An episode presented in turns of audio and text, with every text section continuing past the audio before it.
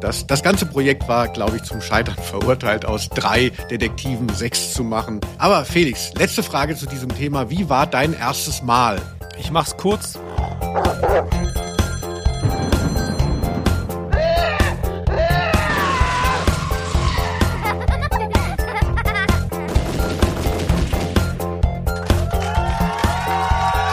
Aus Name. der Rose. Hallo und herzlich willkommen, liebe Hörspielfreundinnen und ganz besonders herzlich willkommen, liebe Verliebte. Er sitzt mir gegenüber, nackt und in einer Windel und mit Pfeil und Bogen. Es ist unser Kassettenarmor. Felix Scharlau. Ich bin Linus Volkmann und wir sprechen heute über die drei Fragezeichen und ihre Freundinnen. Und das tun wir anhand der Folge Nummer 56. Die drei Fragezeichen Angriff der Computerviren. Warum handeln sich Jungs neuen Stress mit Mädchen ein, nur damit es mit dem alten Stress weitergehen kann? Also jetzt hör mal zu, Justus. Mädchen machen uns einfach an und du bist keine Ausnahme. Ah, zum Beispiel, wie du Lüste Kerk anhimmelst. Ja, du kriegst den Mund nicht mehr zu. Ich, äh, ich habe meine Gesichtsmuskeln jederzeit unter Kontrolle. Ach ja? Aber knallrot bist du geworden. Oh, Felix, willkommen auch auf diesem Wege. Schön, dass du da bist. Ist dir nicht kalt in deiner Windel? Danke. Ja, ähm, auch dir alles Gute und herzlich willkommen zu deinem Podcast. Ja, was soll's. Ähm, ja, ich musste das eben so ein bisschen improvisieren, unseren Vorspann, aber es ging noch. Felix ist so etwas ungeduldig, denn wir machen hier diesen tollen Podcast über Hörspiele und ich habe halt nichts anderes. Und Felix ist ein wahnsinnig gefragter Medienmacher, kann man ja schon fast sagen. Und deshalb immer nur so kurz ähm, staut er mal so rein, ne, wie Krusty der Clown bei irgendwelchen Aufnahmen und muss gleich wieder weg. Felix, danke, dass du trotzdem Zeit gefunden hast. Ja, dafür, dass du so viel Zeit hattest angeblich zur Vorbereitung, hast du aber das Intro vergessen vorzubereiten. Ne? Hat er eben noch schnell auf eine Serviette geschrieben, hier, das, was er am Anfang sagt. aber gut überspielt. Ja, äh, auf eine alte Zwiebelhaut, wie ich hier auch äh, lebe und arbeite. Man hat ja gar nicht mehr so Zettel wie früher. Ach, Felix. Aber ähm, ich weiß, wir sagen immer so, nein, wir können nicht saisonal arbeiten. Dieser Podcast ist für die Ewigkeit. Aber wer das tatsächlich an diesem Sonntag jetzt hört, wo es rauskommt, was ist da nochmal für ein besonderer Tag? Ich hab's wieder vergessen. Ich glaube, es ist Heiligabend. Heiligabend. Das hört, ihr hört raus, Felix ist sehr religiös, wir anderen sagen Weihnachten. Ne? Das ist so der profanere Begriff. Ah, Heiligabend ist schon schön. Na, du kommst ja auch etwas mehr aus Süddeutschland. Ja, wobei die Leute da, sind die da wirklich religiöser? Ist der Anteil von Atheisten da niedriger? Ja, kann gut sein. Ja, da ist so ein bisschen katholischer alles, da wird es noch ernst genommen. Die Evangelien mit ihren komischen Zweckbauten, ihren eckigen, da ist ja irgendwie, da ist ja nicht so viel los. Mir ist aber wichtig, dass wir auch Toleranz für die Leute schaffen, die das jetzt an äh, Heiligabend hören. Weil wir wissen, glaube ich, beide, wie schlimm das auch sein kann, ja, an Weihnachten, wenn man dann bei der Familie abhängt oder so. Ähm, deswegen, ihr könnt gleich wieder runtergehen, ja. Eure, eure Mutter hat schon da hier den Kaffeetisch bereit und wartet schon, guckt schon auf die Uhr, aber ihr könnt noch ein paar Minuten hören, glaube ich. Ja, finde ich auch. Also ich kenne das auch früher noch, wenn ich bei, an Weihnachten, oder es gibt ja auch Leute, die sind nicht so religiös wie wir oder eben auch nicht christlich. Es gibt ja aber, ich denke, überall gibt es irgendwelche Feiertage und man muss irgendwie bei den Eltern, bei der Familie rumhocken. Und dann gibt's ja immer diesen geilen Moment, Felix, so wenn man an der Kaffeetafel ist und denkt, so jetzt kann ich mal aufs Klo gehen. Und dann ist halt die Frage, wie lange kann man das ausdehnen, da man immer ins Handy gucken oder einfach auch mal nicht vollgelabert zu werden. Also das ist für mich immer die schönsten Momente, wenn man auf dem Klo ähm, die Zeit runterlaufen lässt. Ja. Das, äh, Das ist für mich Weihnachten. wohl den Leuten, die das nur von äh, dieser Familienfeier einmal im Jahr kennen und nicht von ihren Kindern, wo sie sich teilweise auch auf der Toilette verstecken. Like, wer schon mal gemacht hat. Felix, ja, aber äh, zum Geplänkel gehört eben auch was Zeitloseres und ich möchte sagen, ich bin ja eine ziemliche Partymaus, ja, das weißt du ja. Äh, aber Partymaus, glaube ich, auch mehr so ein Euphemismus für, ähm, dass man so immer so Saufbock hat. Ja. Und weißt du, dass selbst Saufbock ist auch nur ein Euphemismus für Suchtdruck. Ja. Und äh, ich hatte tatsächlich jetzt am Wochenende wieder eine kleine Feier, habe ich beigewohnt und wollte daraus was Besonderes machen und habe die PS2 aus dem Keller geholt. Und sie riecht so wie wenn man so im Proberaum früher, wenn man, wer, wer schon mal in einer Band gespielt hat, weiß, so Proberäume haben immer so einen ziemlichen Geruch nach, ja, so, so Schimmel und so kaltem Schimmel. Ähm, so riecht jetzt da diese Tasche mit der Playstation. Und ich wollte SingStar einläuten, damit die Leute dann, ich habe auch die Mikrofone, ja. dass man da so singen kann. Ich habe auch nur drei äh, CDs dann so aus den Nullerjahren natürlich, als SingStar besonders ähm, en vogue war. Das ist so ein Karaoke-Spiel, wer es nicht kennt. Und da kann man dann mitsingen. Aber selbst das ist dann irgendwie nicht mehr, hat nicht mehr funktioniert. Also ähm, die PlayStation konnte zwar angewählt werden, aber sie hat sich irgendwie versucht abzudaten und ist nicht mehr ähm, äh, ja, ist nicht mehr zu sich gekommen. Abzudaten? Die PS2 war die wirklich im Internet? Nee, oder? Die musste man noch nicht updaten. Ja, also gerade deshalb äh, wundere ich mich auch nicht, dass sie ähm, da sich so aufgehängt hat. Hätte sie auch mal selber wissen müssen, dass sie nicht im Internet ist. Oder war das die PS3? Ah, PS3, wie reich sehe ich aus, Felix? Das Waffeleisen, hm. wie wir es auch genannt haben. Na egal.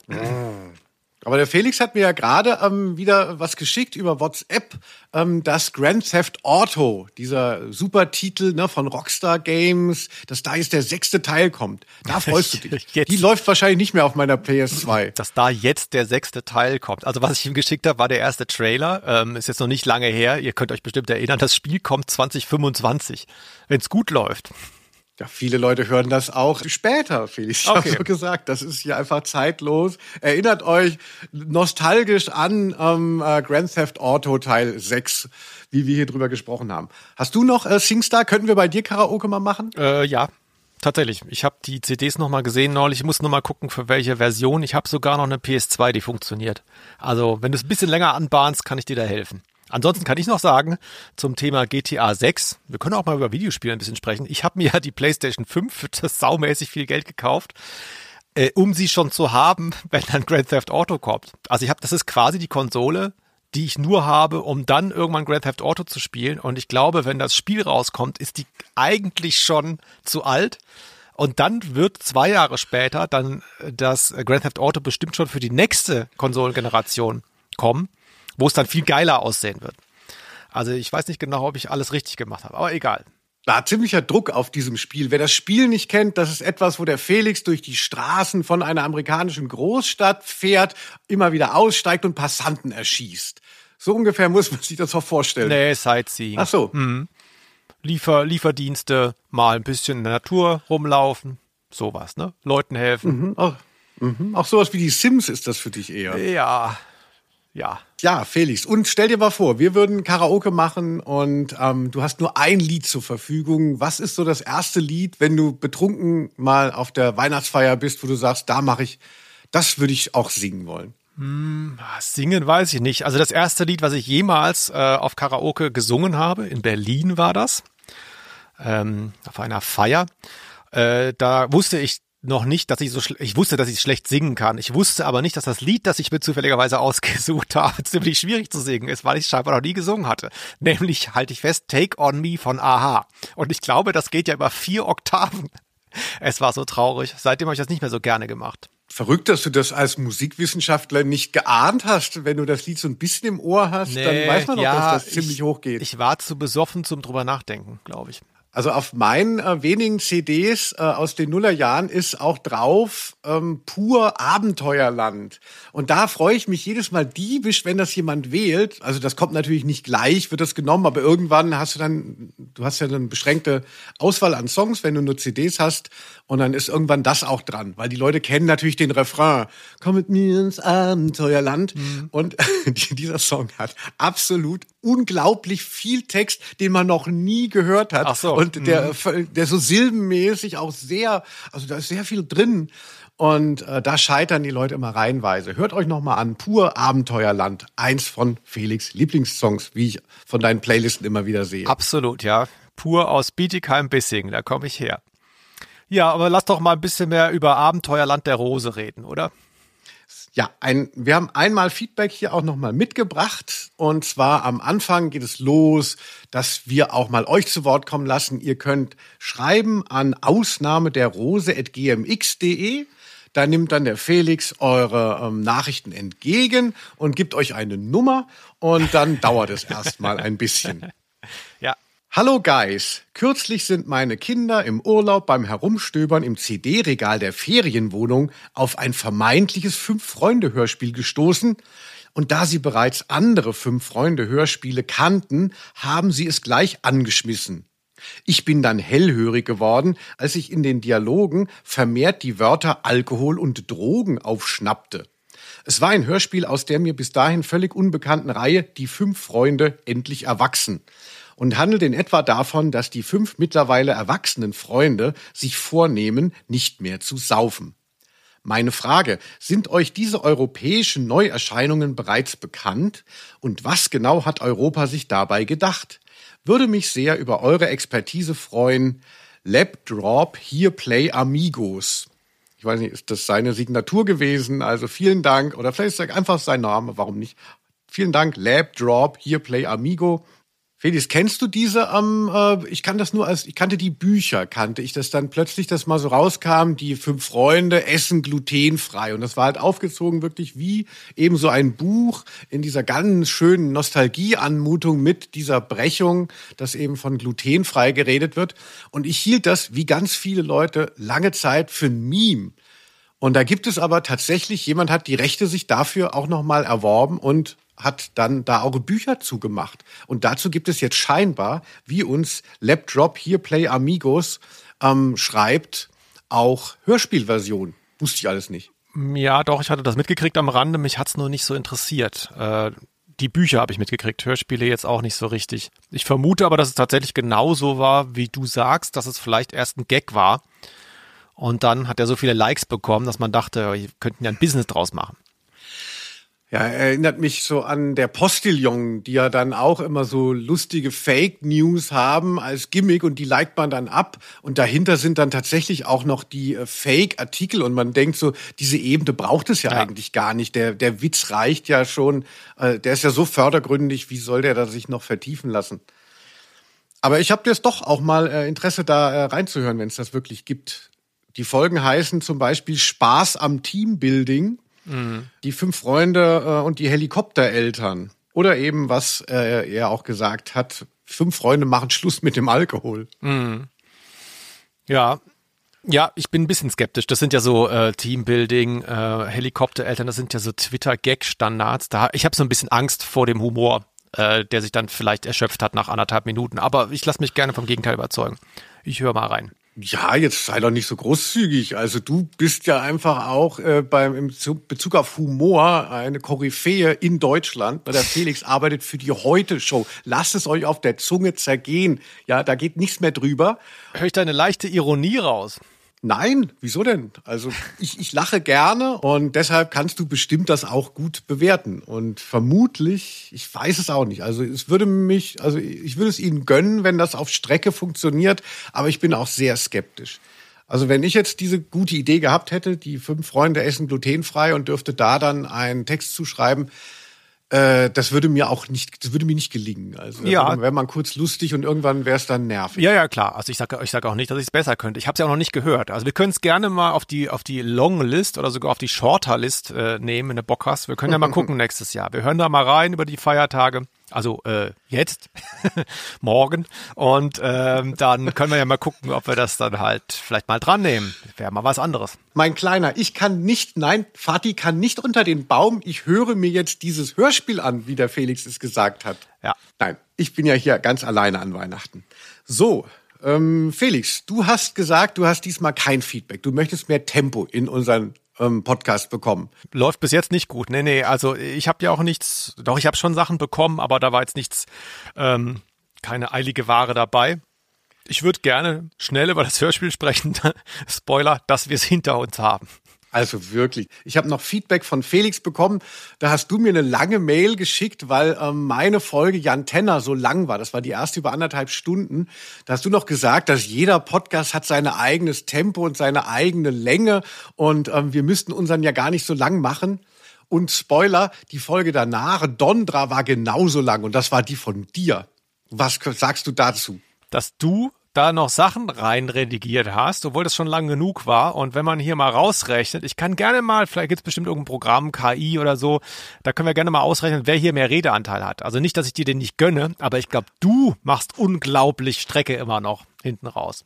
Ah, aber das Schöne ist an diesem Podcast, es klingt jetzt so konfrontativ, aber wir machen das. Am, gerade am Festtag der Liebe. Wir machen das, weil wir uns so gut finden. Felix, und ich finde es okay, dass du äh, mich kritisierst, wenn ich zu lange rede. Und ich freue mich über jede Silbe von dir. Davon wird es sicherlich einige geben in unserer Folge jetzt über die drei Fragezeichen Angriff der Computerviren. Fummel nicht so lange rum, Justus. Ich muss auch an den PC. Die Geschichtsarbeit ergänzen. Ich hab nicht viel Zeit. Die Mädchen rücken bald an. Oh, Kelly kommt ja gleich. Ja. Und meine Klamotten sind total mit Öl verschmiert. Ich muss mich umziehen. Felix, du hast es ja schon so ein bisschen angedeutet mit deiner beliebten Skepsis. Warum diese Folge? Hast du dich das scheinbar auch selber gefragt? Ja, ja, ja. Also ich, du musst es, du musst es mir erklären. Ja, wir wollten immer mal, oder ich zumindest, eine Folge machen über die Crime Busters Ära der drei Fragezeichen. Das ist eine Phase, in der man dachte, man muss das Projekt weiterentwickeln und man hat die Jungs einfach älter gemacht. Sie fahren Auto und was die größte Neuerung natürlich auch ist, die einschneidende ist, dass sie Freundinnen haben. Teilweise tatsächlich alle drei gleichzeitig. Und das ist eine, ähm, eine Phase, ne, die ist ja, ist ja sehr auffällig, sehr, sehr kenntlich dadurch. Und die ist bei Fans überhaupt nicht beliebt. Die hat sozusagen auch den Abstieg der drei Fragezeichen in den 90ern eher nochmal besiegelt, als dass sie dagegen ankämpfen konnte. Das war ja so die Idee, die Serie nochmal eben ins nächste Jahrzehnt zu beleben nach diesen Klassikern da bis Folge 36. Und dann wurde halt dann jetzt überlegt, so, ah, wie machen wir das? Wir machen es jetzt interessanter, wir lassen die mitwachsen. Und es hat überhaupt nicht funktioniert. Und ich habe das auch nur so am Rande immer mitbekommen und dachte aber, ah, oh, das wäre aber spannend, bei Ausnahme der Rose mal über diese drei Freundinnen von den Fragezeichen zu sprechen. Und jetzt ist es soweit. Und weil Felix auch immer sagt, so ah, Frauen, das sind für ihn richtige Leckerbissen, dachte ich, da kann ich ihn auch etwas für gewinnen. Und deshalb haben wir uns diese Folge ausgesucht. Und weil ich nicht so ein Experte bin, habe ich wieder jemanden gefragt. Wie bei Jan Tenner, Philipp Tyson, habe ich diesmal Kaffee Rocky Beach, die Annie, gefragt, die sich sehr gut auskennt. Und die hat mich auf diese Folge gestoßen, weil da eben alle drei Freundinnen Sprechrollen haben. Das ist sehr selten.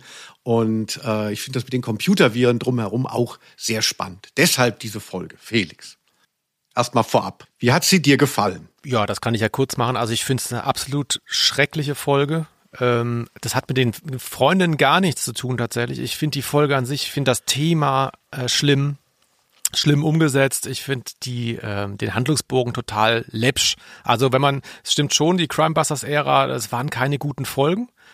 Hm, aber ich meine zum Beispiel, der riskante Ritt gehört auch zu dieser Reihung. Und das ist eine recht klassisch anmutende, äh, questartige Folge, wo sie auch so draußen sind. Da sind jetzt die Freunde nicht dabei, deswegen verstehe ich schon, dass du es nicht genommen hast.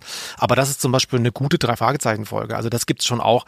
Aber hier kommt so alles zusammen. Und wie gesagt, die Freundinnen sind, sind nicht das Problem. Aber hier, ich habe wirklich, ich habe wirklich gelitten. Ich habe wirklich, ohne Scheiß, habe ich ganz selten geguckt, wie viele Kapitel sind es noch, wie viele Minuten sitze ich hier jetzt noch beim Anhören, weil ich es nicht ausgehalten habe. Und mir ist dann auch eingefallen, ich kannte die Folge natürlich schon, weil ich habe sie vor 20 Jahren schon einmal gehört. Ja, also ich mag es, dass das so ein Car Crash von einer drei Fragezeichen Folge ist. Also Felix, ich finde es ja schon immer schade eher, wenn, ähm, wenn die Folgen dann so mediokrer sind, also so mittelmäßig und da sich so durchzukämpfen. Aber ich finde, die, weil sie ja so grell ist und an vielen Stellen nicht funktioniert, hat sie mir schon wieder gefallen. Also weil es einfach, es kommt so viel zusammen. Also es ist wie diese Schläfhatze-Serie von deinem geliebten Oliver Kalkofe. Also wo man dann Filme sich anguckt, die halt so schlecht sind, dass es auch schon wieder interessant ist. Und äh, No Front gegen das äh, Gesamtwerk der drei Fragezeichen, aber diese Folge ist wirklich gewöhnungsbedürftig. Ja, weil sie eben aber auch so viel will und so viel anbietet und darüber werden wir jetzt sprechen.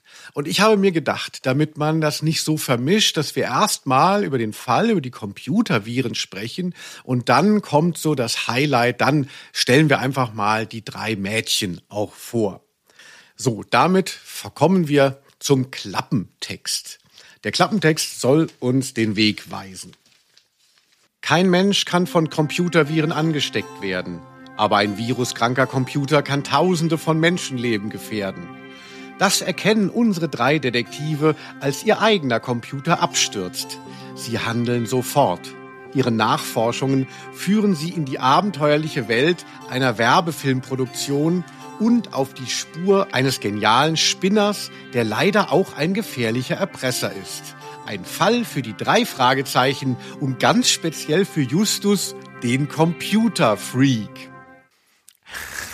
Felix, Justus der Computerfreak ist eigentlich recht naheliegend, aber man fremdelt total, finde ich, mit dieser neuen Zuschreibung. Ja, kennst du noch von Heinz Strunk?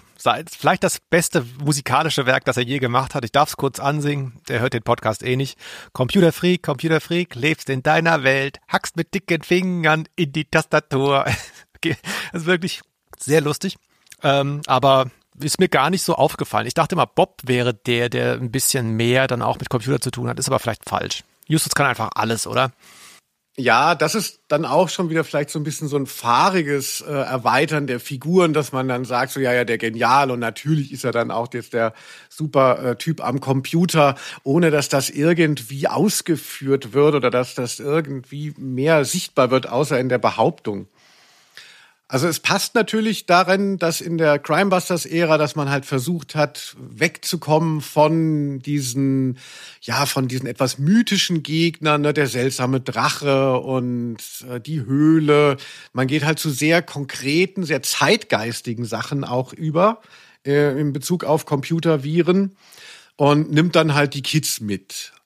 Aber also ich meine, irgendwo in der Folge Versteckte Fouls, da ist ja dann auch da ist ja Justus dann auch Experte für deutschen Vereinsfußball. So, das kann man echt nicht mehr mitgehen. Aber ich finde auch diese, dass er jetzt so plump einfach am Computer da so sitzt, wie er gefühlt vorher das noch nie gemacht hat. Äh, mir hat's nicht gefallen. Also es geht ja, es wird ja viel am Computer gesessen und äh, wird so getan, als wäre es schon immer so gewesen. Das stimmt doch nicht, Freunde. Ja, das ist ein bisschen seltsam. Ein kleiner Glücksfall für die Folge ist immerhin, dachte ich noch, bei dem Erscheinungsjahr 1990, glaube ich, als Buch zumindest, oder so um den Dreh, äh, dass da eine 3,5 Zoll Diskette drauf ist, also die kleinere abgebildet ist und nicht die ähm, C64er Floppy Disk, was war das, 5 Zoll oder so. Also weil das wäre noch mal viel, also das ist schon schlimm, wie es aussieht. Ich glaube, wenn heute da Kinder draufschauen, die kapieren das gar nicht, was das sein soll auf dem Cover weil sie es halt nie benutzt haben und vielleicht auch nie gesehen haben in ihrem Leben. Aber immerhin war das noch die zeitgemäße Diskettenform. Da bin ich schon ganz happy. Da würde ich dann gleich auch nochmal drauf zu sprechen kommen, dass diese Folge, ähm, so gruselig sie ist, also ähm, von der Dramaturgie und von der Ausstattung, dass sie äh, ihrer Zeit recht weit voraus ist. Also ich finde, wenn es da um Computerviren geht, da, das habe ich 1990 noch nicht so geblickt gehabt alles. Ja. Aber ich äh, würde erstmal kurz so den Inhalt nochmal wiedergeben. Also ich will es einfach mal mit meinen kindlichen Worten sagen. Also es geht los, dass der Computer in der Zentrale, ne? Felix, kennst du die Zentrale? Wo ist die? Auf dem Sportplatz. Auf Ach, dem Sportplatz, Sportplatz, genau. Entschuldigung.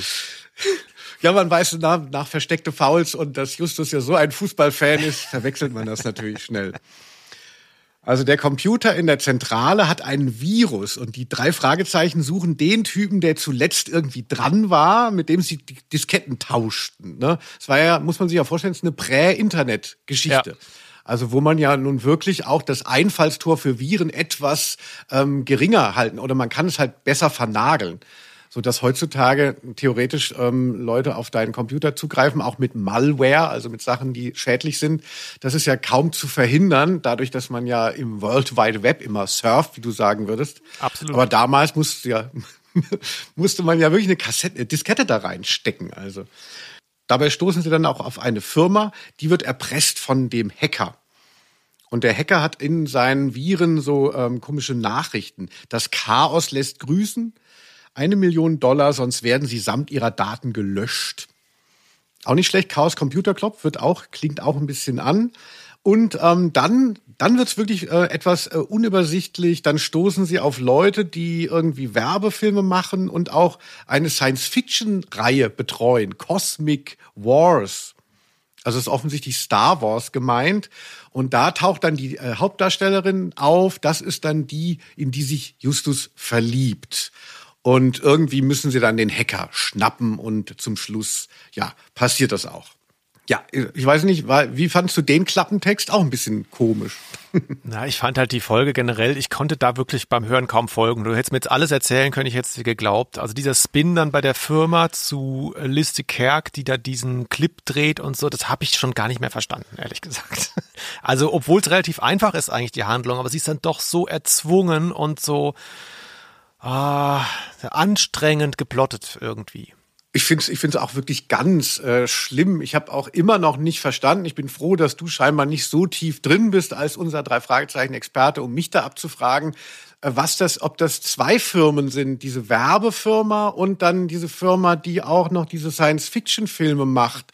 Irgendwie, das sind ja nicht beides dieselben Sachen, aber vielleicht sind es doch dieselben Orte und ähm, Geschäftsführer, die da benannt werden. Naja, also jedenfalls, das ist ja aber auch nicht so wichtig. Es geht eben um die sonstige Geschichte hier. Der Hacker übrigens heißt Norton mit Vornamen. Das fand ich natürlich auch auffällig, weil Norton Commander ist doch auch eine, ähm, ist das nicht eine Antivirensoftware? Ja, Norton Antivir, du hattest das im Vorfeld schon gesagt, ich habe da nochmal nachgeschaut. Das ist aber, die Firma hat im gleichen Jahr das rausgebracht, als dieses Buch erschienen ist. Ich glaube, das könnte Zufall sein. Ich dachte aber witzigerweise bei dem Nachnamen, der heißt ja Norton Rome oder so, ne? Ja. Ich dachte wegen Rom. Genau. War auch so ein Computerhinweis. Ich glaube schon, dass das so ein bisschen gemeint ist. Das ist möglich, ja. Ja, aber ihr habt ja jetzt gehört, zu Felix ist das ja wirklich so wie die siebte Stunde in der Schule. Ne? Man hat die Hausaufgaben nur so mäßig abgeschrieben. Lass uns aber doch mal ein bisschen Lust auf dieses Hörspiel bekommen. Felix, ich spiele jetzt mal was ein, was äh, so ein bisschen beweist, worum es hier geht. Es geht hier um sehr viel Action, das kann man ja sagen. Wir haben das ja eben im Klappentext und ich habe es nochmal versucht wiederzugeben. Es passiert sehr viel, es werden sehr viele Schauplätze angesteuert und diverse von diesen Schauplätzen gehen halt nur darum, um so ein bisschen Action zu provozieren.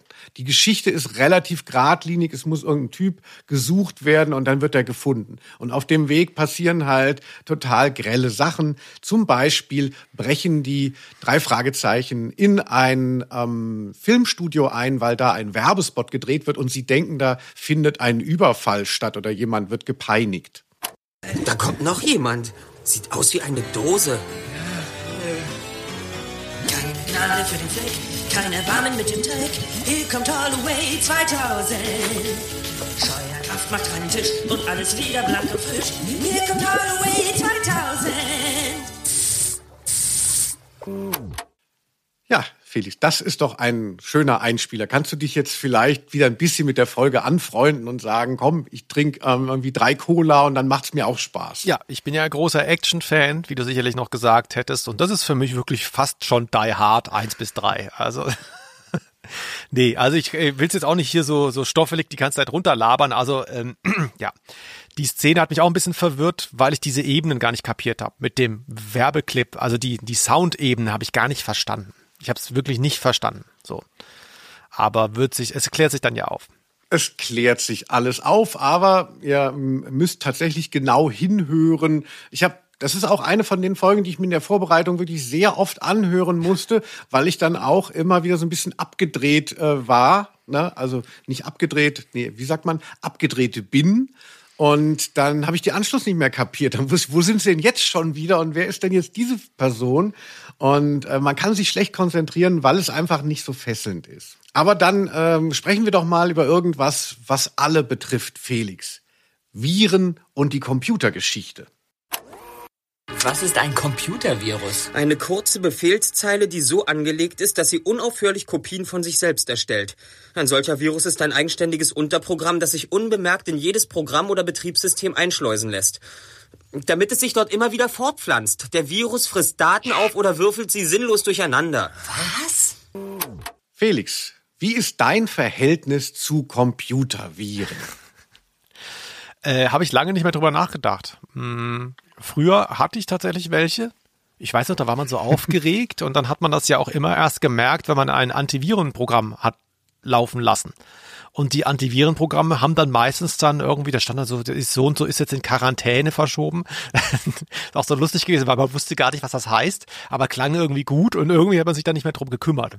Also was so ein bisschen zeitgemäßer in meinem Leben ist, wobei ich das jetzt auch länger nicht mehr hatte, ist so, dass dann so die E-Mail-Adresse oder irgendwas bei irgendwelchen Hacks äh, mit irgendwo online stehen, weißt du? So Kreditkartendaten hatte ich jetzt meines Wissens noch nicht, aber ähm, ich hatte mal irgendwelche solche Leaks da irgendwie ähm, Computerviren. Vielleicht habe ich längst welche und merke es einfach nicht mehr. Das kann auch sein. Ja, ist wie Corona, ne? Ja, genau. Ja, also ich, ähm, ich denke auch so ein bisschen ist das in den Hintergrund getreten. Man hat schon, also ich bin ja Selbstständiger und habe große Angst um die Infrastruktur meines Rechners. Mir ist der auch letztens tatsächlich noch kaputt gegangen, so kurz nach meinen Veranstaltungen. Das war echt heftig, ähm, mir vorzustellen, das wäre auf der Bühne passiert. Ähm, aber dass ich jetzt so das Gefühl habe, wenn ich auf YouTube ein Video gucke, ähm, dann passiert irgendwas Schlimmes, das habe ich jetzt nicht mehr. Früher, als ich noch mit dir im Büro gearbeitet habe, das war relativ komfortabel. Da hatten wir so SystemadministratorInnen. Mhm. Kannst du dich daran noch erinnern? Das waren immer die verrücktesten Leute. Das soll jetzt kein Klischee bedienen. Computerfreak, so. Computerfreak, lebst in deiner Welt. Ja, total.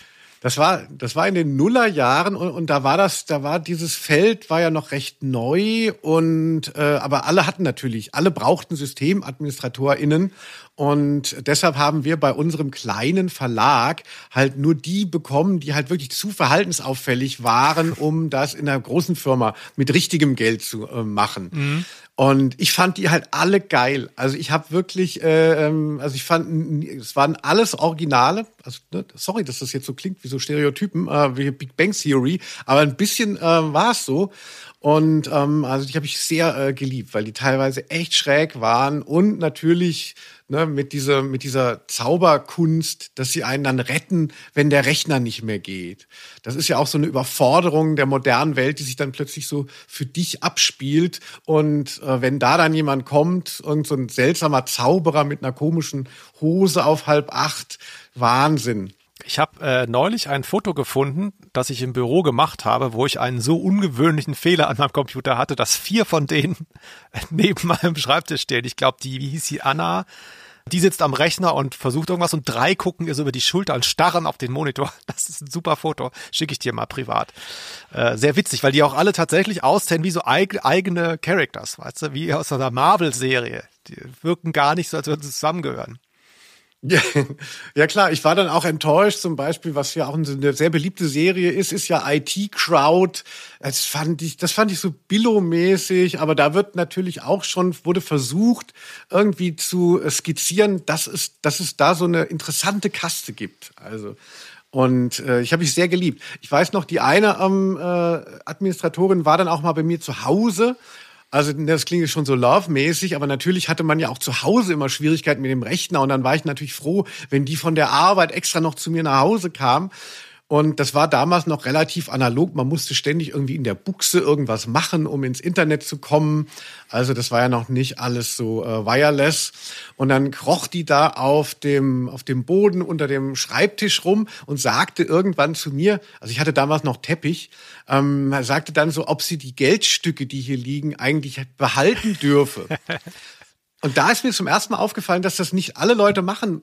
Geht dir das nicht auch so, äh, dass wenn du so rotes oder grünes Geld hast, also mhm. Äh, Centstücke oder so, und das fällt einem dann, wenn man die Sachen auszieht, auf den Boden, dann lässt man das da liegen. Nee. Und dann staubsaugt man so drumrum.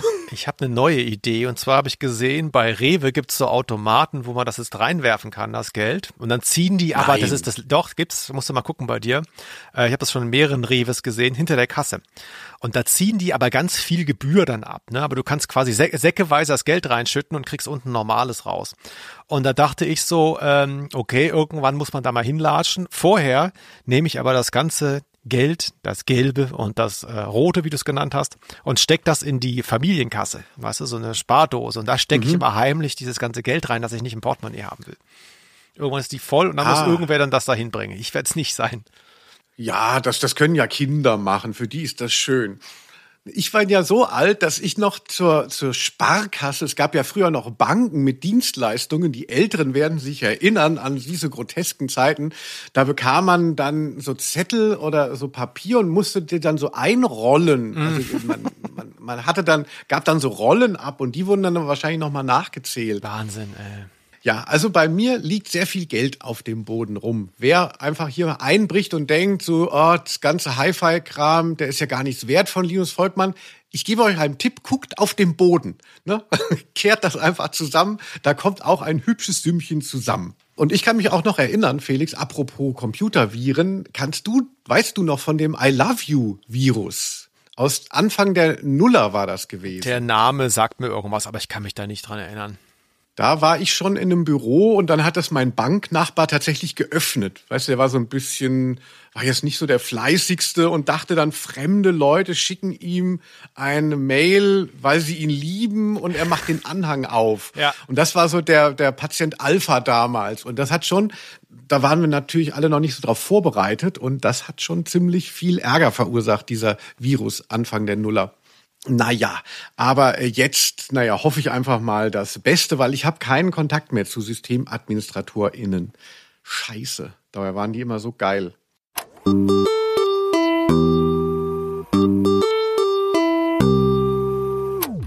Felix, aber jetzt möchte ich noch mal zu der zentralsten Sache kommen, denn wir sprechen ja von den 1990er Jahren. Da, da war ich, da waren viele von uns, ich auch, froh, wenn man ja überhaupt mal irgendwie Times New Roman in ein, in ein Word-Dokument gebracht hat. Dass man da ein Computervirus bekam, war nun wirklich sehr exotisch. Wir hören mal, wie Justus damit umgeht. Was denn, was denn? Denn, denn sind die eingearbeiteten Texte weg? Auch meine Geschichtsarbeit? An der habe ich Wochen gearbeitet. Gib mir die Diskette. Hier ist sie. Moment. Fatal Disk Error. Och, Mann. Alles weg. Mist. Felix, bei dieser Szene habe ich die Hände über dem Kopf zusammengeschlagen. Denn der Rechner von der Zentrale ist ja offensichtlich mit einem Virus befallen. Und es ist nicht so schlau von unserem Superhirn, alle Disketten reinzustecken und sich zu wundern, dass auch diese Sachen, die da drauf sind, nun befallen sind. Hätte er das nicht irgendwann merken können? Ja, ist nicht so ganz, ist mir ist nicht beim Hören nicht aufgefallen, aber ist tatsächlich nicht ganz so logisch. Ich habe äh, keinen Drucker mehr gehabt. Also wer mich äh, kennt, ich wirke immer so freundlich, aber ich habe schon äh, ziemliche Anger-Issues und die werden getriggert durch Drucker. Und ich habe tatsächlich zwei Drucker kaputtgeschlagen. Und in, zwar nicht innerhalb von einem längeren Zeitraum. Und dann hatte ich wieder keinen, ähm, dann hatte ich wieder keinen Drucker und bin dann immer in ein Internetcafé. Und da habe ich mir auch ein Virus dann geholt. Da muss man ja immer sein ähm, sein USB-Stick einstöpseln. Und dann sind da immer alle meine Daten gelöscht worden auf dem USB-Stick. Und ich habe es am Anfang auch nicht kapiert, was da passiert. Ja, und jetzt ist aber auch dieser Virenladen eingegangen, wollte ich sagen. Nee, äh, es war ein Kopieladen. Ja, bei Drucker, du weißt ja, äh, dieser Tweet, der so viral gegangen ist, irgendwie, äh, äh, keine Ahnung, wie kam, wie kam Rage Against the Machine zu ihrem Namen? We all know it was a printer. So ist ja. Naja, das nur nebenbei, fällt mir gerade ein. Ah, das kann ich gar nicht. Äh, Ich freue mich über alle, die sagen, sie haben schon mal ähm, körperliche Gewalt gegen einen Drucker angewendet. Dann fühle ich mich nicht mehr so verrückt, weil, also ich gefalle mir auch nicht selber. Es gibt ja vielleicht so, wenn man der Hulk ist, dann denkt man so, ja geil. Obwohl ich glaube, der Hulk ist auch jemand, der ähm, seine, der, der auch leidet unter dem Kontrollverlust. Aber äh, ich finde es ganz furchtbar. Und man, ich tue mir auch selber vielleicht öfters mal weh bei solchen Sachen. Allerdings, was soll man machen? Die Drucker verlangen ja auch. Die wollen ja auch Krieg. Aber es gab, es gab doch, es gab doch in dem Hörspiel auch noch eine äh, Szene, wo es nochmal unlogisch wurde mit dem Computervirus, oder? Und auf den Monitoren hier im Büro erscheint der gleiche Wirrwarr wie bei unserem Computer. Die Unterredung ist beendet. Feuer! Die Monitore implodieren. Um Himmels Willen. Ich hol den Feuerlöscher. Los, beeilt euch. Hier ist einer. Ja, das äh, irritiert mich natürlich schon. Also dass Computerviren viel Schaden anrichten, ist so eine Sache, aber dass die Computer anfangen zu brennen, kannst du dir das erklären in irgendeiner Form? Ja, also ich bin ja ein technischer Laie, Linus, aber äh, ich würde mir ja vorstellen, dass ein Virus kann ja sehr wohl die Eigenschaften von so einer Maschine dann irgendwie ändern, ja. Also keine Ahnung, du, der, mhm. das Lüfterrad dreht sich schneller oder sowas, das geht ja vielleicht, ja. Aber oh. vieles ist ja auch an einem Computer damals einfach so elektromechanisch gewesen, wo eben der ja. Computer, äh, also der Prozessor da gar keine Kontrolle drüber hat, könnte ich mir vorstellen. Deswegen, ich glaube nicht, dass man da einfach dann, also brauchst du wahrscheinlich schon, der Computer muss schon eine, eine Einheit besitzen, die man irgendwie so erhitzen kann, dass es dann brennt. Aber, also ich kann mir sowas vorstellen, aber nicht bei den Computern von damals irgendwie, sage ich jetzt mal als Laie. Und was hier in diesem Podcast gesagt wird, gilt. Also, yes. ich ich denke, es ist so ein Sci-Fi-Element, das man eingebaut hat. Du hast es ja auch gesagt, ne? Der, die Vorlage stammt von 1990 und also da waren nun wirklich Heimcomputer noch in den, Achtung, Kinderschuhen. Ich hatte auch noch keinen Computer damals. Ich habe mir noch Buschwindröschen in die langen Haare geflochten in dieser Zeit und war noch auf so einem ganz anderen Trip. Ja, vielleicht ist das ja auch so ein bisschen, vielleicht, vielleicht kann man die, ja, jetzt hab ich's, jetzt hab ich's, ja. Vielleicht kann man die Folge damit ein bisschen rehabilitieren, dass man einfach davon ausgehen musste, hier die Autorin, äh, wie hieß sie nochmal? Gay Linz, ähm, vielleicht kann man sie damit so ein bisschen rehabilitieren. Vielleicht dachte sie, der Computer setzt sich einfach nicht durch. Das ist sowas, was die Kinder vielleicht kennen, schon mal gesehen haben, aber sie werden nie einen besitzen, weil die sind ja so teuer. Die kosten ja bei Aldi 4000 Mark. Ja, und deswegen äh, kann man da jetzt irgendwie was erzählen. Das muss jetzt inhaltlich gar nicht so richtig stimmen. Das würde ich auch, äh, also das finde ich auch äh, korrekt, dass man das so ein bisschen weiter gesponnen hat und da halt noch nicht auf valide Ergebnisse oder auf, auf irgendwelche Erfahrungen zurückgreift, sondern sich so ausgedacht hat, was könnte passieren, wenn der Computer durchdreht.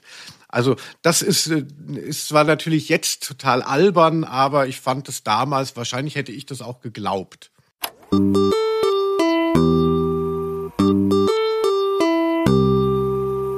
Also bevor wir jetzt endlich zu den Girls kommen, Felix, nochmal, nochmal, du weißt ja, dass ich so einen Hang zu Verschwörungstheorien habe. Ja.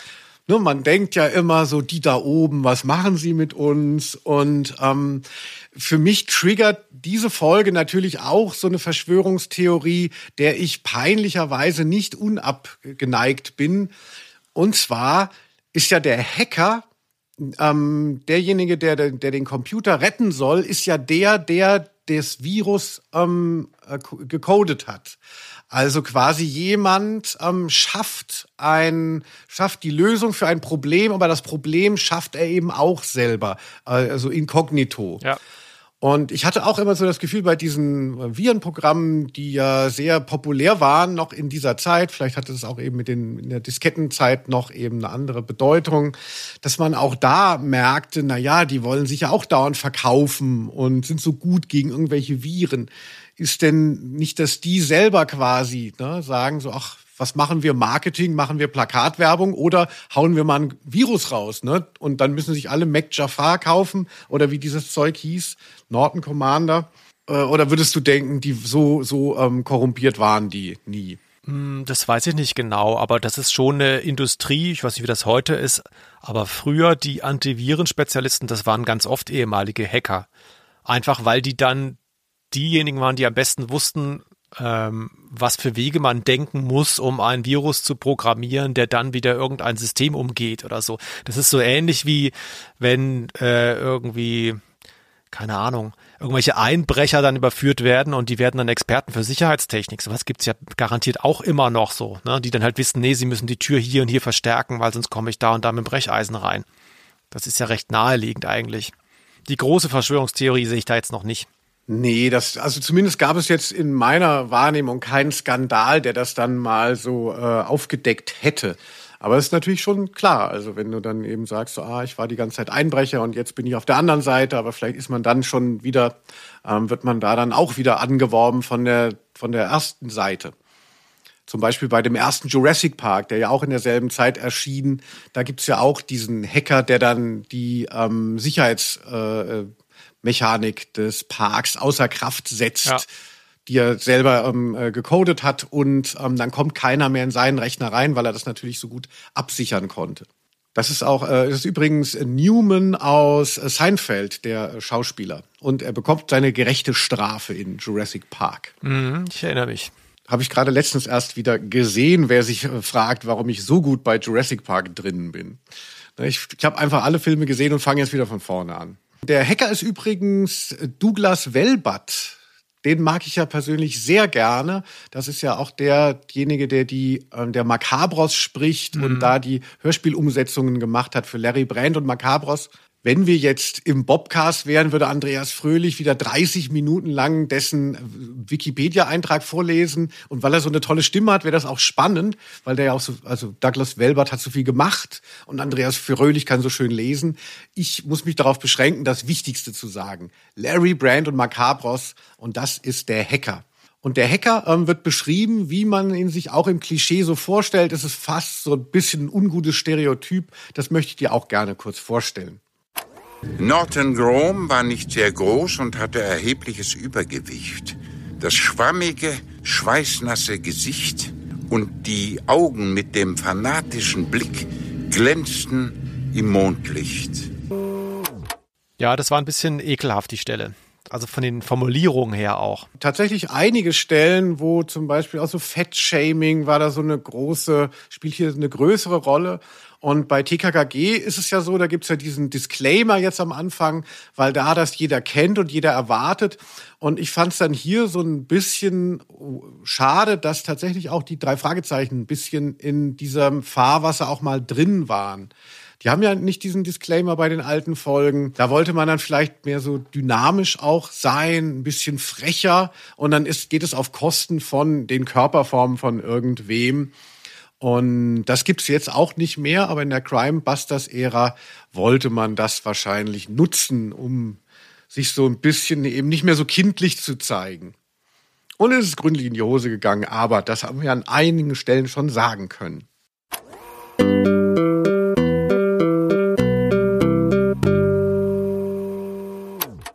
Felix, du hast es vorhin schon gesagt, Frauen sind für dich richtige Leckerbissen.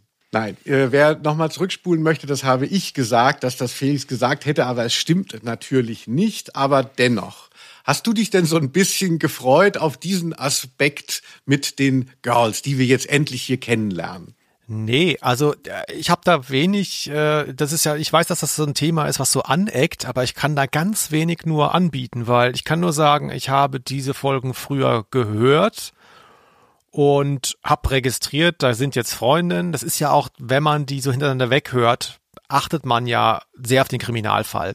Und natürlich auch auf die Nebenfiguren. Dazu gehören die Freundinnen, denn über eine Nebenfigur kommen sie nicht hinaus. Und man nimmt die wahr, aber man reflektiert die jetzt nicht wie so ein äh, kulturhistorischer Podcast, wie wir das sind. Ne? Also du hörst das anders, deswegen, ich hatte da keine große äh, emotionale Assoziation zu. Mich haben die nicht gestört. Ich fand sie jetzt inhaltlich nicht so wichtig, aber ich habe da kein Problem mit gehabt.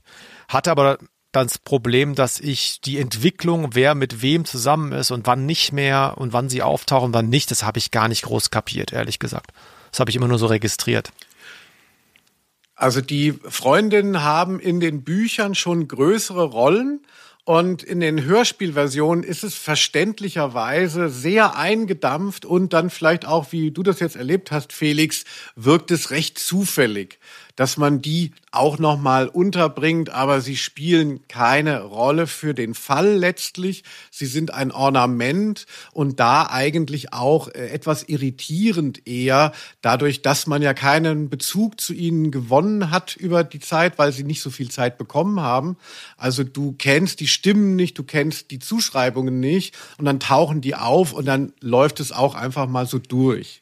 Also es ist, es ist irgendwie also wenn man sagt, wir wollen jetzt daraus irgendwie so eine Pärchensache machen, dann müsste man es auch anders aufziehen, als dass man das einfach behauptet und sich wundert, dass das natürlich keinen Platz findet, weil die Kassetten sind ja nicht länger geworden. Also irgendwann gab es natürlich dann die CD-Länge und äh, die Fälle haben schon an ähm, Ausdehnung gewonnen, aber trotzdem sind sie immer noch zu äh, klein für diese, für diesen Aspekt, finde ich. Ja, es gibt so einzelne Folgen, wo vielleicht auch nicht alle auftauchen. Also ich erinnere zum Beispiel Spuk im Hotel, was ich für eine sehr gute Folge halte. Die habe ich wirklich häufiger gehört. Da spielt Liste Kerk eine sehr zentrale Rolle. Ich meine, die anderen beiden tauchen nicht auf oder vielleicht eine von denen. Ich weiß nicht mehr genau, aber da ist sie wirklich dabei und dadurch, dass es dann vier sind, ähm, geht das. Ne? Also du, du erlebst sie dann einfach auch viel intensiver und du kriegst auch ein bisschen was von ihrem Charakter mit. So hier, wir reden ja gleich über diese Charaktere hier, da ist das sehr schwierig, wenn alle auftauchen. Macht sie recht ununterscheidbar. Genau, es gibt ja dieses Phänomen bei den drei Fragezeichen oder ein Motiv, das ist das vierte Fragezeichen, dass immer mal wieder ein anderes Kind auftaucht in einer Folge und am Fall so mitarbeitet. Und dann kann das funktionieren, dann erweitert es so die Gruppe um eine Person, die vielleicht ein besonderes Wissen hat oder zumindest irgendwie involviert ist. Und dann geht es aber äh, drei Leute auf nochmal dazu zu äh, nehmen, funktioniert einfach auch nicht. Dafür wäre das, das Ensemble ist dann zu groß, das geben die Fälle nicht her, das gibt der Platz nicht her. Felix, aber wir sind ja auch ein Service-Podcast und wir sind ja auch beide hochtrainierte Journalisten. Kann ich doch so sagen, ach. oder? Und deshalb ist es jetzt so, die, wir reden jetzt über die Freundin, weil wir ja das gerade so auf dem Schirm haben, aber viele kennen halt jetzt diese Folge vielleicht nicht und kennen halt zwar, wissen, dass es da was gab, aber wer war nochmal diese Freundin? Und da wäre es gut in so einem Service-Podcast mit journalistischem Hintergrund, wenn man diese drei Freundinnen einfach mal vorstellen würde. Super Idee. Vielen Dank. Dann beginnen wir mal mit der, die am meisten ähm, Raum einnimmt. Das ist Peters Freundin. Das ist Kelly Madigan und sie wird gesprochen von Juliana Scheiße. Komischer Nachname. Schalai würde ich es aussprechen. Juliane Schalai. Tut uns echt leid, dass wir so sauer auf euch waren. Noch böse, Peter? Na, schon vergessen, Kelly. Felix, ich weiß, du bist ein sehr visueller Typ, deshalb sage ich dir auch noch mal ein bisschen was über sie. Also Kelly hat grüne Augen und braune, lockige Haare und in späteren Folgen hat sie sich die Haare dann auch mal blondiert und knallrote Strähnen. Kelly ist sportlich, sie spielt Tennis und Fußball, macht Jazz-Tanz und ist Cheerleaderin. Das sind so Informationen, die sich aus den Büchern beziehungsweise aus den Hörspielen zusammensetzen. Ja, das ist unsere Kelly. Sie fährt einen alten Ford. Gefällt dir das? Ja, ich habe zu Autos jetzt nicht so einen Bezug. Ähm, ja, warum nicht? Du, bist doch schon so ein Schrauber, oder? Ein, Schrau also ein Schrauber. ja, ich habe mal, ähm, ich habe neulich wieder, Achtung, haltet euch fest, ähm, Ölstand gemessen. Nicht schlecht, was? Wow, ey. Ja. Felix, also. Kein Wunder, dass Knight Rider deine liebste Folge hier war. ja, kann ich so viel lernen. Dann kommen wir jetzt mal zum, äh, zu, zum zweiten Girl. Darf man das überhaupt noch sagen? Girl, weiß ich gar nicht. Zum zweiten ähm, Mädchen. Ähm, Elizabeth Zapata. Zeppete würde ich sie gerne aussprechen, aber sie heißt Elizabeth Zapata. Finde ich schon schwierig, weil wir hören ja gleich noch von Liz. Ne? Also eigentlich auch also die Namensgebung finde ich schwierig, aber wir hören sie mal eben. Ich habe alle ihre Filme gesehen. Bob, Mr. Eck hat mir gesagt, dass alles wahr ist. Alles, was ihr uns erzählt habt, stimmt. Genau, Elizabeth wird gesprochen von Verena Großer. Der Name ist leichter auszusprechen. Und die Figur hat große, dunkle Augen, dunkle Haare, mm. die sich später auch rötlich färbt. Sie macht Karate und Bob hat sie in einem Plattenladen kennengelernt. Wen das verwundert, der sollte sich mal die diversen, äh, die diversen Folgen mit Musikbezug anhören, denn Bob ist da ja öfter aktiv in dem Bereich Management und so weiter. Bob hat angeblich für sie seinen Käfer umspritzen lassen in ihre Lieblingsfarbe, nämlich gelb. Und in Dreckiger Deal erfahren wir, dass eine alte Freundin von ihr drogensüchtig ist. Oh, da ist aber doch auch wieder für uns beide was dabei. Für dich wieder der Autobezug und für mich Drogen. Ja, sehr gut. Zabata würde man vielleicht denken, dass sie einen Hispanic-Hintergrund äh, hat und deshalb auch so dunkle Haare, also dass es so ein bisschen vielfältiger oder diverser angelegt ist. Aber das ist die Figur, die wirklich sehr wenig auftaucht. In den Hörspielen hat sie wirklich kaum eine Sprechrolle und wird höchstens auch mal erwähnt. So, dann hören wir Lys de Kerk, die Freundin von Justus, Jus, die Freundin von Yusuf, Jonas. Und sie wird gesprochen von Kerstin Dräger, der Schwester von Sascha Dräger, Felix. Habe ich in Astronomie heute gefunden. Oh, Justus, warum sind wir uns nicht schon früher begegnet? ähm, Und hier erfahren wir auch ein bisschen was über ihre Physiognomie bei uns hier in Ausnahme der Rose. Lüste Kerk hat große blaue Augen, blonde Haare, hohe Wangenknochen und ein schmales Gesicht. Und sie ist 1,80 Meter groß und überragt damit Justus um zwei Köpfe. Sie ließ sich mal zur Schauspielerin äh, ausbilden und äh, ist in diesen Cosmic Wars, dieser Filmreihe, die auf Star Wars anspielt, die wir schon erwähnt haben, da ist sie, ähm, damit hat sie ihren Durchbruch geschafft. Und was das Besondere ist an Lys, sie ist sehr intelligent und interessiert sich so für Kurioses und Seltenes aus der Wissenschaft. Ihr besonderes Steckenpferd ist die Biologie, erfährt man. Und für Felix natürlich wichtig, sie fährt einen kleinen grünen Toyota. Mhm. Schön. Mhm. Und sie trennt sich von Justus, als sie nach New York zieht. Mehr weiß sie auch nicht. Na, sie ist äh, das ist nicht dumm gemacht. Sie als Schauspielerin, das spielt ja schon hier eine Rolle beim Kennenlernen und es wird auch in späteren Folgen eine Rolle spielen, ähm, dass sie so ein Link sein wird auch nach Hollywood rein, also in die Filmbranche. Das wird ein, zweimal, glaube ich, noch Thema werden. Und das ist eigentlich gar nicht so dumm. Genau, das ist irgendwie, das ist fast ist sie am greifbarsten angelegt oder man hat so das Gefühl, da wurde sich noch ein bisschen mehr gedacht, dass sie, äh, dass sie so eine Rolle spielen kann. Es ist ja auch so, es gibt dann die Behauptung, dass man, dass alle Schauspielerinnen dumm seien und dass sie sich deshalb so dumm stellen muss. Und dann ist sie aber so super smart. Das kommt hier in der Folge auch vor, dass sie sich so mit Justus so bettelt und sie geben sich so irgendwelche Trivias ähm, äh, um die Ohren, also wie viele Planeten um äh, den Pluto kreisen und so. Na, das ist natürlich Quatsch, aber ihr wisst, was ich meine. Deshalb äh, ist die so ein bisschen greifbarer für mich. Und ich habe das natürlich dazu erfunden. Also 1,80 Meter äh, steht da, dass sie das sei. Sie ist 1,80 Meter groß, aber dass sie jetzt Justus um zwei Haupteslängen überragt, ist jetzt nur meine Unterstellung.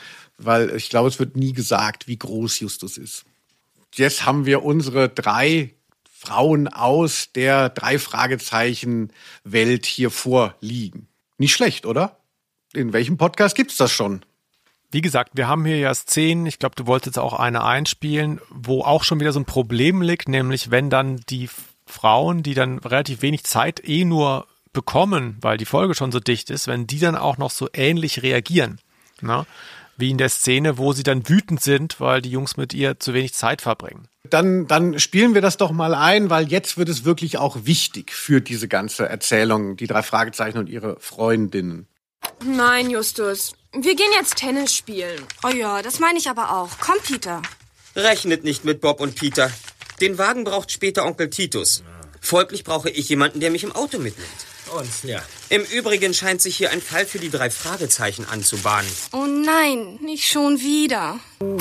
Ja, also die drei Fragezeichen natürlich eine Männerriege gewesen, eine Männerserie, also oder zumindest Jungs und ähm, gefühlt ist die Zielgruppe auch ähm, männlich gewesen, was in Wahrheit natürlich nicht stimmte. Ganz viele Mädchen haben das auch gehört. Und nun kommt diese neue Ambition mit Freundinnen. Und dann, Felix, ist es so enttäuschend, dass sie ja nicht als Role Models auftauchen, sondern im Gegenteil. Also es ist eher, also in der Abwesenheit kamen Frauen noch besser weg als jetzt, wo sie da mitmachen. Also jetzt muss man ja das Gefühl haben, so, ach, Mädchen nerven und die Jungs haben so wichtige Sachen zu tun. Also die, der, die Rolle der drei Fragezeichen und ihrer Ermittlungen wird sehr hoch gehängt. Und dann sind die Mädels in der, äh, in der Rolle, dass sie sagen müssen, oh, ja, aber wir wollen Tennis spielen gehen.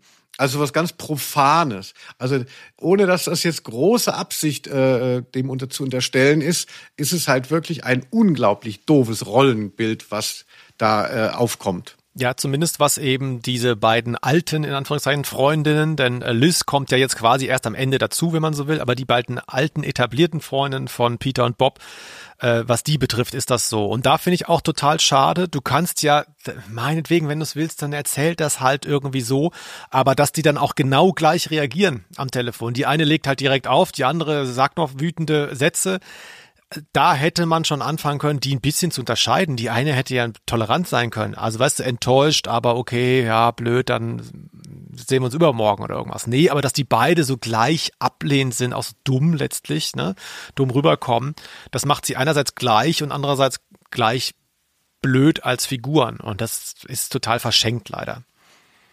Absolut. Also ich finde, es ist schon so ein Herrenwitz-Moment, wenn, wenn Kelly auf den Schrottplatz kommt und äh, sich Peter irgendwie durch die Hintertür erstmal wegschleicht, weil er ihr wieder nicht genügen konnte und weil er so tut, als wäre er beschäftigt oder weil er irgendwas anderes gesagt hat. Wie man sich vorstellt in so einem 70er-Jahre-Film, wie da noch die Frauen dargestellt werden, die Männer wollen Spaß haben und dann kommt die Alte mit dem Nudelholz. Also im Endeffekt ist das kaum ein großes Update dazu. Wobei er sich wegschleicht, weil er dreckige Klamotten hat, in denen er sich ihr nicht präsentieren will. Das ist ja auch fast schon wieder noch blöder. Also man merkt einfach, Frauen, Mädchen, Beziehungen sind Stress und die Jungs sind eigentlich besser dran ohne.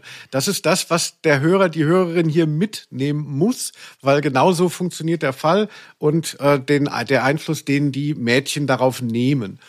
Und ich finde dass das wirklich fatal. Also, dass diese Reihe äh, an der Stelle so abgesumpft ist, das geschieht ihr auch ein bisschen recht, weil sie das, weil sie nicht nur eben die Mädchen, äh, denen keinen Raum gibt, sondern ihnen auch noch so ein schlechtes Image verpasst, dass man froh ist, dass sie dann irgendwann wieder weg waren. Wobei das hier wirklich äh, besonders schwierig ist und besonders überfrachtet und eindimensional. Also es gibt andere Folgen, da sind sie gleichberechtigter dabei und auch gerne dabei und werden auch gerne gesehen in der Gruppe. Also das funktioniert auch besser, da lernt man sie auch besser kennen. So, aber ähm, hier ist es wirklich schwierig, finde ich.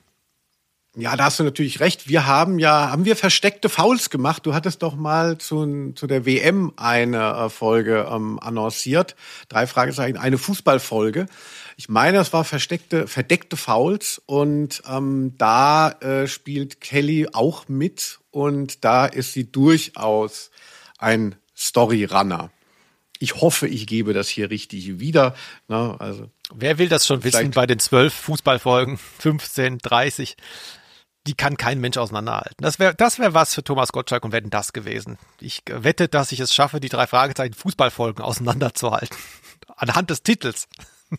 Genau, aber ähm, ich will dir das schon auch nicht nehmen. Also es ist nicht immer so negativ, der, das Auftauchen der Freundin wie in dieser Folge, aber letztlich bleibt in der Erinnerung ist bei den meisten nichts anderes geblieben, außer dass die entbehrlich waren oder sogar lästig. Und das wird hier ja auch sehr ausdefiniert.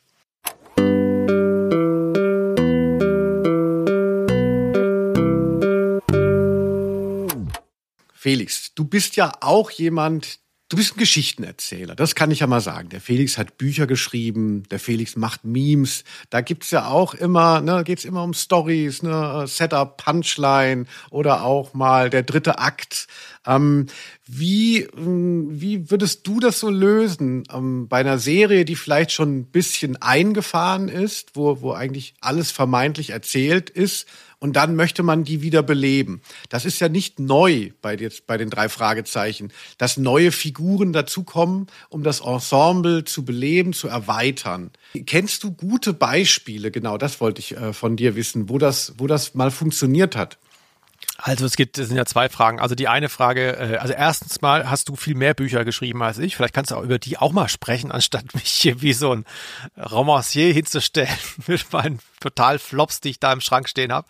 Ähm, aber das Problem hier ist natürlich so, gibst du einem eine Freundin, wird's schon schwierig für die Dynamik. Also hier ist der Versuch so, ne, du willst keinen, du willst keinen von den drei allein lassen Deswegen gibt es drei Freundinnen. Das ist vielleicht schon eine Schwierigkeit, weil es halt so viel ist. So, was mir besser gefallen hätte, wäre so eine Figur, die dann ja auch bezeichnenderweise wiedergeholt wurde, wie Ellie Jamison, die eben eine Person nur ist, dadurch mehr Platz bekommt und dann aber eben eine total starke, interessante Frau verkörpert, so als Angebot, sage ich jetzt mal ganz dumm äh, formuliert, mh, die dann auch eben eine eigene Agenda da hat. Ne? Und wo es dann vielleicht so ein bisschen so ein, so ein unerwidertes Love Interest vielleicht gibt, vielleicht blitzt da mal kurz was auf, vielleicht gibt es auch Enttäuschung, vielleicht ist ja auch jemand von den dreien offen in sie verliebt, mhm. das hätte ich gerne mal erlebt.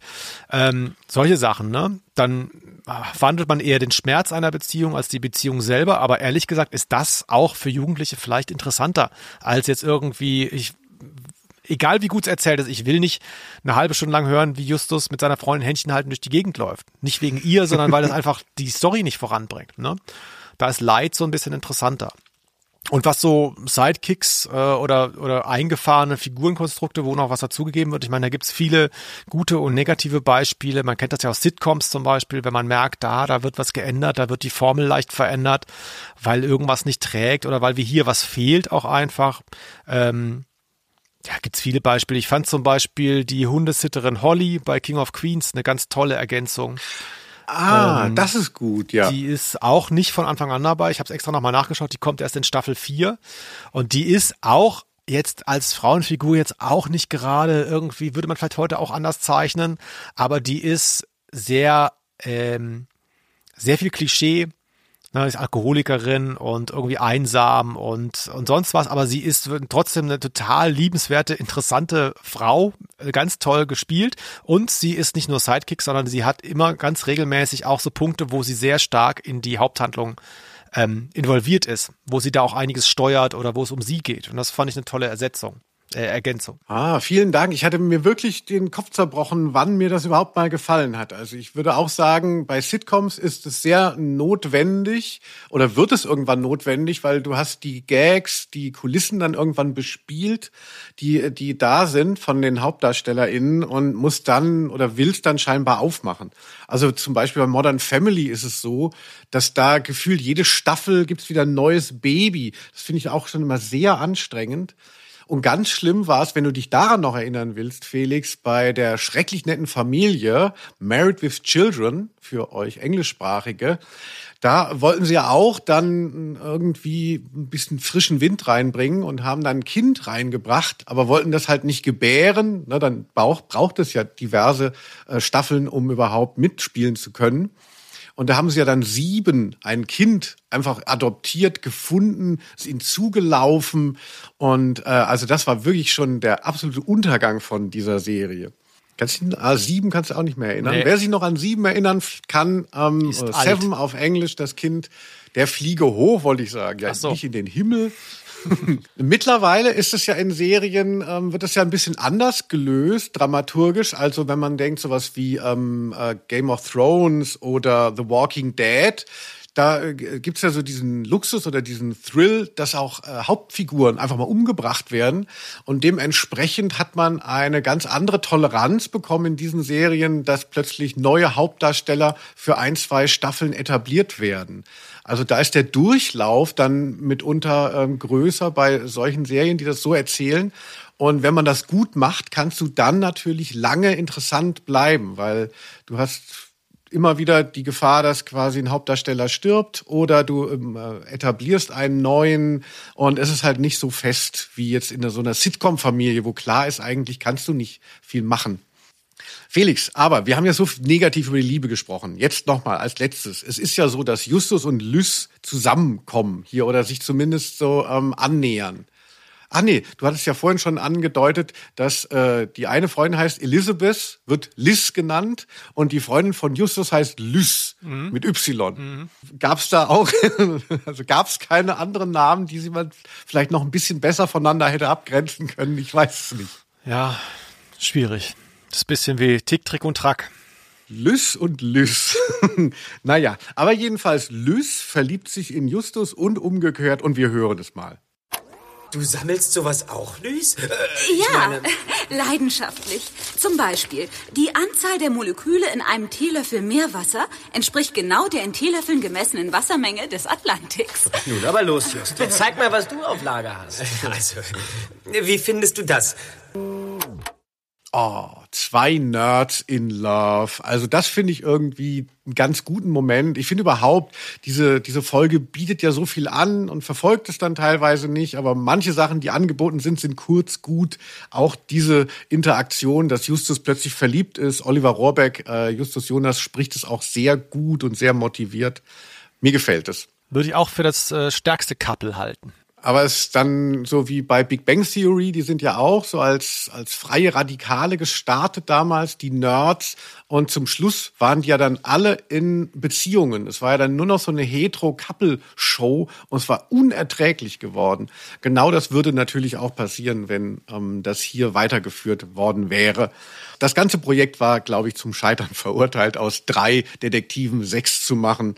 Naja, aber Felix, letzte Frage zu diesem Thema. Wie war dein erstes Mal? Ich mach's kurz, kurz.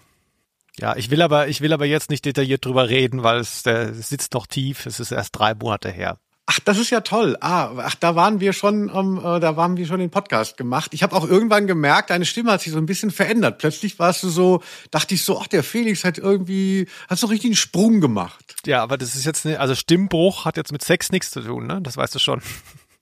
Nee, nee, nee, ich meine das so, Ach so. metaphysisch. Also Okay. so dieses so, ja, dass man merkt, so, oh, jetzt so ein bisschen cocky, würde man im Englischen sagen. Mhm. So, ach, plötzlich, ne, huch, und er rasiert sich nicht mehr Ja. und trägt nur noch ein Unterhemd. So ist es. Und bei dir? Oh ja, also ehrlich gesagt, ähm, äh, mein erstes Mal, das ging so drei bis fünf Anläufe hat es gebraucht. Ach so, ich dachte Also Stunden. nee, nee, nach meinen quasi ersten Malen bin ich immer noch als Jungfrau rausgegangen wieder. Also das war schon ziemlich äh, frustrierend, weiß ich noch. Und das hat mich echt wahnsinnig beschäftigt auch. Äh, Sexualität war, war für mich so eine Nummer zu groß, aber äh, war, war wahnsinnig präsent in meinem äh, Denken und Wollen und Fühlen. Und ich konnte dem überhaupt nicht gerecht werden. Ich habe das so ein bisschen überfrachtet dann vielleicht auch. Also wenn, wenn man nur im Kopf ist, im Bett, der eine oder andere wird es wissen, das ist auch nicht gut. Aber ich konnte natürlich nicht anders. Und ich muss tatsächlich zugestehen an dieser Stelle, Felix, ich bin kein guter Liebhaber. Und alle, die ähm, äh, mal mehr über die drei Fragezeichen rausfinden wollten, haben auch das jetzt gehört. Ja, tut mir leid. Ich entschuldige mich bei allen Eltern, die jetzt wieder mit ihren Kindern hier vor, vorm Radio saßen oder wo das hier läuft. Felix, hast du uns noch einen Einspieler hier mitgebracht? Wir wollen ja uns langsam mal verabschieden, aber äh, gibt es noch irgendwas hier zu bemerken? Ich würde gerne was anmerken. Äh, du hast es eben schon angerissen. Also in dieser in dieser Love Affair zwischen Liste Kerk und Justus, ne, ihre Ebene, das ist ja, glaube ich, jetzt klar geworden, ist ja so ein bisschen, dass sie beide so ein Fable haben für so ungewöhnliche Fakten. Und da erzählen sie sich mehrfach in dieser Folge ganz viel. Darüber kommen sie nahe. Das finde ich eine sehr schöne Idee tatsächlich, ja. Und äh, da ist aber einer dabei, da war ich sehr verstört. Würde man nur ein einziges Mal die Gesamtauflage der Sonntagsausgabe der New York Times als Altpapier verwenden, so blieben dem Wald 75.000 Bäume erhalten. Umweltreport. Beeindruckend. Da bin ich auch tatsächlich drüber gestolpert und fand, äh, die Rechnung äh, ist, ist wirklich bizarr. Also wenn die aufgehen würde, würde man ja gleich denken, mein Gott, man muss alle Zeitschriften äh, verbieten. Ja. Oder was hat dich daran irritiert? Ja, genau. Also mich hat erstmal die Formulierung verwirrt. Ähm, man, man will die Gesamtauflage der New York Times als Altpapier verwenden. Was heißt das denn? Also, dass man die quasi nochmal druckt, aber auf Altpapier oder was? Ach so. Das habe ich schon, also das, das habe ich schon nicht ganz verstanden. Aber die Rechnung, die aufgemacht wird, die ist wirklich sehr interessant, weil, ne, die, was die hier ja beide sich an den Kopf werfen die ganze Zeit, diese geilen Fakten, das nennt man ja, glaube ich, so äh, Rabbit Holes, ne? Das ist ja so diese Sachen, die man, wo man sich kaputt googelt. Und das hier wurde dann äh, metamäßig mein Rabbit Hole, denn ich habe, war mir nicht zu blöd, eine Viertelstunde lang zu googeln, wie hoch die Auflage der New York Times war im Anfang der 90er. So. Und ich habe eine Zahl gefunden von 1993, da lag die Gesamtauflage bei 1,2 Millionen täglich. Ja. Das heißt, mit diesen 75.000 Bäumen, 1,2 Millionen Auflage geteilt durch 75.000 Bäume, in Justus Rechnung kommt da genau, halte ich fest, 16 Zeitungen aus einem Baum. Da sage ich mal stark. Und wenn das die, die also ich kenne mich mit der Papierindustrie nicht aus, aber wenn das die Rechnung ist, dann sollten wir wirklich auf Printprodukte verzichten, weil das ist doch ein bisschen. Oder die ist halt sehr dick. Ich weiß es nicht genau. Ist die wirklich so dick? Da, erst kriege ich da nur 16 Scheiben aus so einem Baumstamm. Ja, viele Leute vermissen ja so ein bisschen das Zeitunglesen, dieses lustvolle Aufblättern oder wie es in New York äh, beziehungsweise Amerika ist, also so wie als so große Bretter, die man auseinanderklamüsert. Man bekommt so einen Trivia-Fact mit, der sich über Jahrzehnte ähm, dann erhält und dann ist der aber nicht so gut recherchiert. Naja. Also ich will mal also gut an die an die äh, HörerInnen da draußen, wenn jemand und das täte mir sehr leid, das Buch dieser Folge besitzt, wäre es trotzdem ganz schön, weil dann kann er mal bitte oder sie mal nachschauen, äh, ob das da auch drin ist und wie das da genau heißt, ob da hier irgendwas gekürzt ist, ob wir vielleicht einfach zu dumm sind, vielleicht ist es ja irgendwie ganz anders und ich verstehe es einfach nicht und du auch nicht, aber das würde mich wirklich interessieren, was mit diesen Scheißbäumen und der New York Times ist. Felix, dann würde ich mal sagen, du kennst das, du kennst das Skript, du kennst das Skript. Ich habe hier einen Programmpunkt, der heißt Quiz. Äh, Unterti äh. Untertitel Felix, dein nächstes Desaster. Mhm. So, und dieses Quiz bezieht sich auf eine Figur aus dem Drei-Fragezeichen-Universum. Die hätten wir heute genauso auch mal erwähnen können, aber wir tun es jetzt an dieser Stelle. Und zwar geht es um Jeffrey. Jeffrey ist eine Figur, die äh, immer mal wieder auftaucht und da hat auch einer der Autoren, André Marx, anfänglich das so ein bisschen befeuert, dass, dass diese Figur schwul sei und dann daraus hat sich die Vorstellung ergeben in der Community, dass dann auch Peter, der mit ihm befreundet ist, dass Peter eigentlich schwul sei. Das wurde dann irgendwann sogar auch mal offiziell dementiert, dass das jetzt nichts äh, ist, was man in den drei Fragezeichen mit erzählen würde. Aber diese Figur gibt es und die hat halt, äh, steht immer so in diesem Ruch und, und macht da so ein interessantes Fenster nochmal auf. Jeffrey. Felix, kannst du Jeffrey vorher? Äh, ich habe die Folgen bestimmt gehört, aber mir ist vermutlich nicht aufgefallen, dass das eine wiederkehrende Figur ist, weil ich die aus der Zeit einfach nicht gut kenne. Ja, und da, ja, das ist auch eher jemand, der so im Off erzählt wird, dass ähm, so. Peter wieder bei Mhm. seinem Freund Jeffrey Nee, war ist mir oder nicht so. aufgefallen. Also das ist, das ist jetzt, ich glaube, es gibt ein oder zwei Folgen, wo er auch handeln und äh, sprechend ist, aber ansonsten ist das jetzt auch nichts, äh, was einen größeren Raum einnimmt. Das ist dann mehr sowas, was sich dann in der Interneterzählung nochmal etwas größer gemacht hat. Jeffrey. Lieber Felix, in der Geschichte der verschwundene Filmstar verspricht dieser Jeffrey den drei Fragezeichen Karten für ein Konzert. Und hier wird es für dich als Pop-Maniac nun wirklich interessant.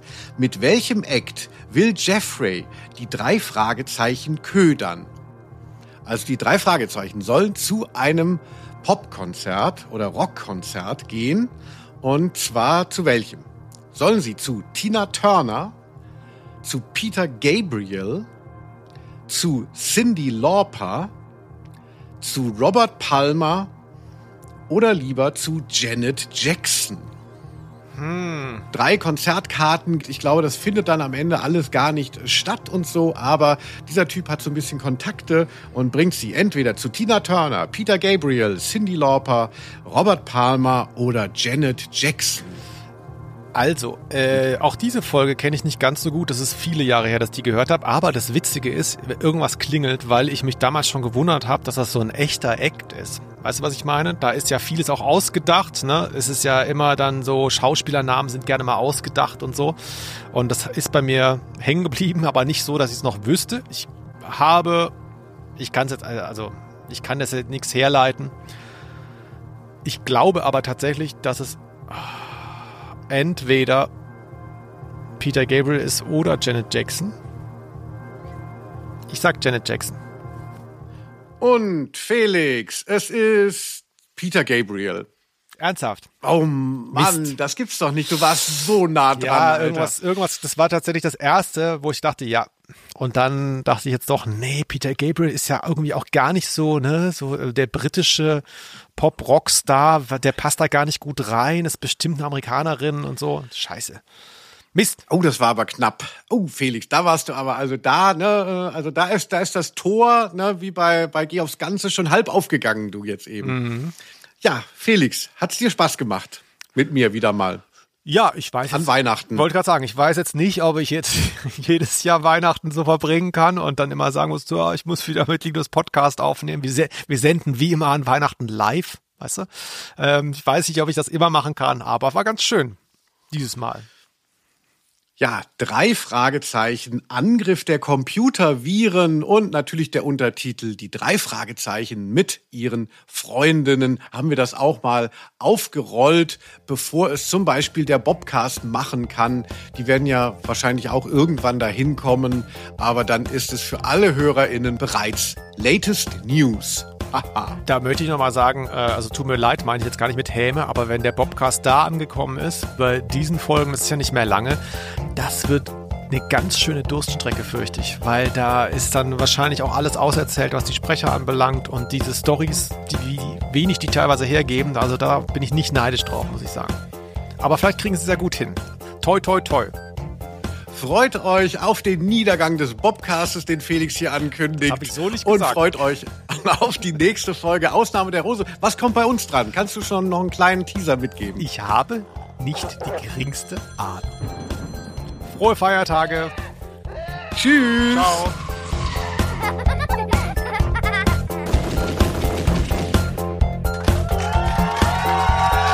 Aus Name. der Rose.